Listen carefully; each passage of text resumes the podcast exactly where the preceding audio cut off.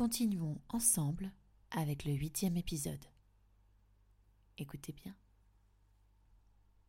Mercredi 11 octobre. Je retourne à l'école avec enthousiasme, avec de la bonne volonté. J'arrive à l'école et, et quel accueil J'ai le sentiment que l'on souhaite me faire payer mon arrêt. Mes élèves ont fait n'importe quoi en mon absence et notamment en cours de musique. Il est 8h15 et tous les profs sont réunis pour parler de ce qui s'est passé. Évidemment, je ne suis au courant de rien et je suis en totale incompréhension. Une collègue, Madame Billot, décide de m'expliquer. Pendant le cours de musique, certains élèves, dont Dietou et Agibou, auraient mis le bazar en cours de musique. Ils auraient dit on fout le bordel dans la salle de musique en se mettant sur les chaises, en chantant et en tentant d'entraîner les autres. À la fin de ce cours, qui, je le rappelle, dure 45 minutes, la professeure de musique serait partie en pleurs. C'est pour cette raison qu'elle est en arrêt pour toute la semaine. J'écoute attentivement avec déception. J'étais pleine de bonne volonté ce matin. Cette situation, en musique, me paraissait possible. Par contre, ce qui allait se passer, beaucoup moins. 8h20, la directrice décide de convier ou plutôt de convoquer Dietou et Agibou dans la salle des maîtres. Je me rappelle très bien de ce moment. En entrant, ils n'ont pas l'air fiers, le regard bas. Ils sont face à nous. La directrice se met à parler, à les incendier, à les rabaisser, en disant qu'ils sont des parasites et qu'ils ne servent à rien. Je me suis sentie complice de cette scène que je trouvais atroce. Mes élèves ne savaient pas quoi faire, ils n'osaient plus bouger. Leur regard fuyait, et j'ai senti qu'ils cherchaient du réconfort dans mon regard. J'étais aussi perdu qu'eux face à la violence de ces propos. Cela ne me convenait pas. 8h30, la cloche sonne, il faut aller se ranger. Quel bout de début de journée. Je retourne en classe. Mes élèves me demandent pourquoi j'étais absente, comme s'ils s'inquiétaient pour moi. J'avoue, j'ai trouvé ça mignon. 11h30, pause déjeuner. Je rapporte mon plat le midi où j'en achète un, un fameux plat surgelé. La salle des maîtres n'est pas très accueillante. Il n'y a pas beaucoup de place, et en tout cas pas assez pour tout le monde. Pas grave, en général, je mange vite, je mange vite, et ensuite, je retourne dans mon donjon, vous savez, celui du troisième étage. J'ai voulu revenir sur ce qui s'était passé justement en salle des maîtres. Et ce jour-là, eh bien, J'aurais dû me taire, comme l'a gentiment fait remarquer Madame Ménard. J'ai dit que j'avais trouvé cela violent pour les élèves et que pour moi, ce n'était pas une bonne façon d'agir et que je n'avais pas aimé être complice de cela. Oh là là là là, j'aurais tellement dû garder ma langue dans ma poche à ce moment-là. Mais Marine, tu crois quoi? On est en rep ici, on fait pas de l'animation, ce sont des enfants violents qui manquent de respect constamment. Bah ouais, justement, alors, pourquoi répondre par de la violence? Enfin bref, Clémence, qui est Madame Ménard, me fait comprendre de laisser passer les choses et me dit discrètement Marine, je suis d'accord avec toi, mais tu viens signer de ton arrêt, ton arrêt de mort dans cette école. On se sourit, mais ce jour-là, je ne mesurais pas du tout l'importance qu'allaient prendre mes propos. Les vacances de la Toussaint approchent. Je pouvais, je vais pouvoir plutôt me reposer, récupérer mon chat et quitter cette euh, violence omniprésente. Pendant les vacances, j'ai commencé à chercher des appartements pour ne pas rester chez mon grand-père. J'aime beaucoup cette maison, mais seule, je n'y arrive pas. Elle est trop grande pour moi, et puis j'ai peur.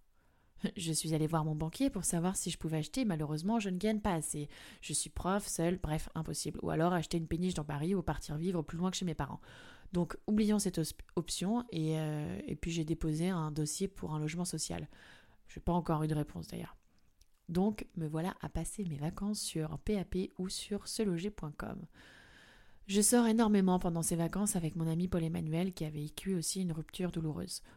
On boit beaucoup ensemble, c'est vrai, et je n'ai jamais autant bu de ma vie. Je rentre vers 4h ou 5h du matin en semaine après les soirées.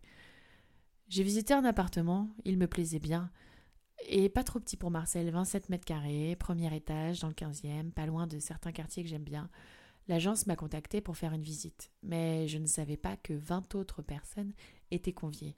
Les visites s'enchaînent, elles durent 8 à 10 minutes maximum. Avec mon dossier, je n'avais aucune chance. 800 euros de loyer, il fallait gagner trois fois le loyer. Impossible, je rappelle, je suis prof. Mais bon, hein, je dépose mon dossier quand même car j'ai eu un coup de cœur. Ce rythme des vacances, finalement, euh, est bien, mais, mais fatigant. Ça y est, c'est la reprise. Je suis contente de revoir mes petits monstres, ils m'ont manqué après tout. Je vois dans leur regard des petits sourires. L'école reprend. Les jours passent et se ressemblent. Un lien entre mes élèves et moi commence à se créer, se développer. Je tente toujours de trouver des solutions pour tenir ma classe et avancer dans les programmes. Mes objectifs de la rentrée ne sont pas les mêmes que maintenant. Finir le programme n'a pas d'importance, mais, et si évidemment, cela m'intéresserait vraiment de le finir. Mon but premier est qu'ils puissent avancer à leur rythme, consolider certaines bases ou revenir dessus si cela semble trop faible. Plus les jours avancent, plus je me sens seule face à ma classe. Finalement, je fais du bricolage. J'essaie de trouver des solutions pour que les murs tiennent. Bradley est toujours pareil. J'ai besoin de l'avoir sous les yeux pour le surveiller. Cependant, je remarque qu'il fait moins de bêtises quand il est proche de moi. Dans les rangs, il est très turbulent. Alors, jusqu'à nouvel ordre, il doit me donner la main pour descendre et monter les escaliers. Étonnamment, il le fait, et cela devient une habitude. Personne ne se moque alors que je pensais que ça allait avoir euh, qu'il allait voir ça comme une punition. Avec Bradley, ce fut d'abord un lien de proximité. Puis nous avons commencé à discuter, échanger dans les rangs. Il me parlait de lui, de ses week-ends, des cousins, du foot. Je découvrais l'enfant et pas l'élève, c'était agréable. Par contre, rien ne changeait en classe. Il était insupportable. Personne dans l'école ne voulait de lui. À Paris, nous avons des PVP, les professeurs de la ville de Paris, qui enseignent une spécialité, art, musique ou EPS, c'est-à-dire sport.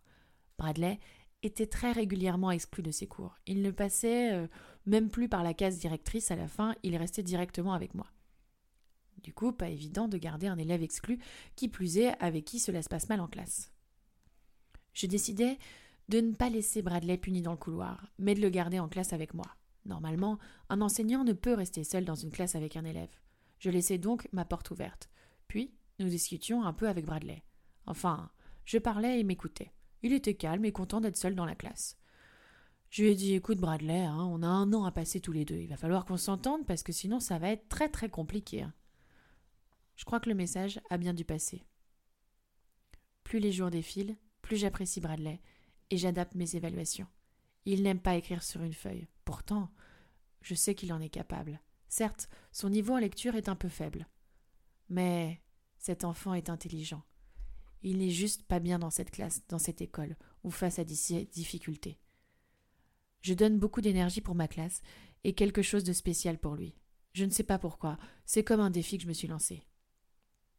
Novembre. Je reçois un appel de l'agence. J'ai eu l'appartement. Je vais enfin pouvoir déménager et me sentir chez moi. Quelle joie. J'en ai pleuré, je crois que j'en pleure encore.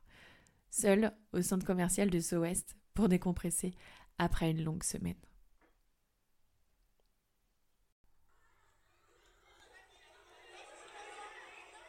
La suite au prochain épisode.